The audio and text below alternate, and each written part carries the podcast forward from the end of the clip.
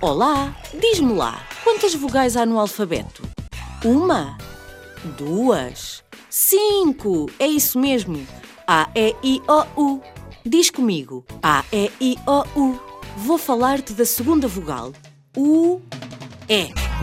O E pode ter muitos sons diferentes.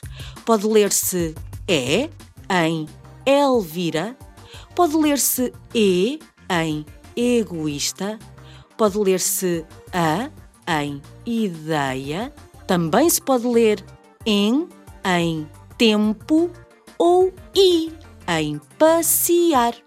Para além destes sons, às vezes o E parece ter um I muito agarradinho a ele, em palavras como bem e tem. Vamos fazer um jogo? Então encontra estes sons na história que te vou contar. É, E, A, em, ei. É, E, A, em, ei. Elvira, a égua esquimó. Em eras que já lá vão, que é o mesmo que dizer há muito, muito tempo, vivia uma égua estranha no Polo Norte. Chamava-se Elvira. Eu digo que ela é estranha porque não é costume ver éguas em pleno Polo Norte. Mas a Elvira era muito feliz e dizia estar entusiasmada com esta vida de esquimó.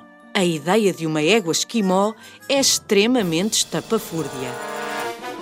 Mas a Elvira não parecia preocupada com isso. A Elvira era uma égua extraordinária, um pouco extravagante. Usava um cachecol vermelho com xadrez escocês e era assim que, estridente, brincava no gelo com os seus amigos esquimós.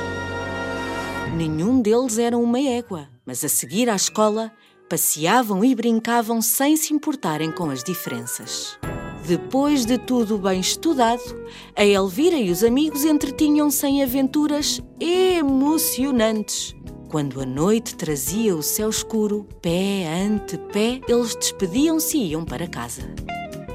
Eufórica, a nossa Elvira olhava as estrelas enquanto caminhava. Sentia-se especial por ter tantos amigos e por, de vez em vez, lhe dizerem que ela era a égua esquimó mais especial que algum dia tinham conhecido.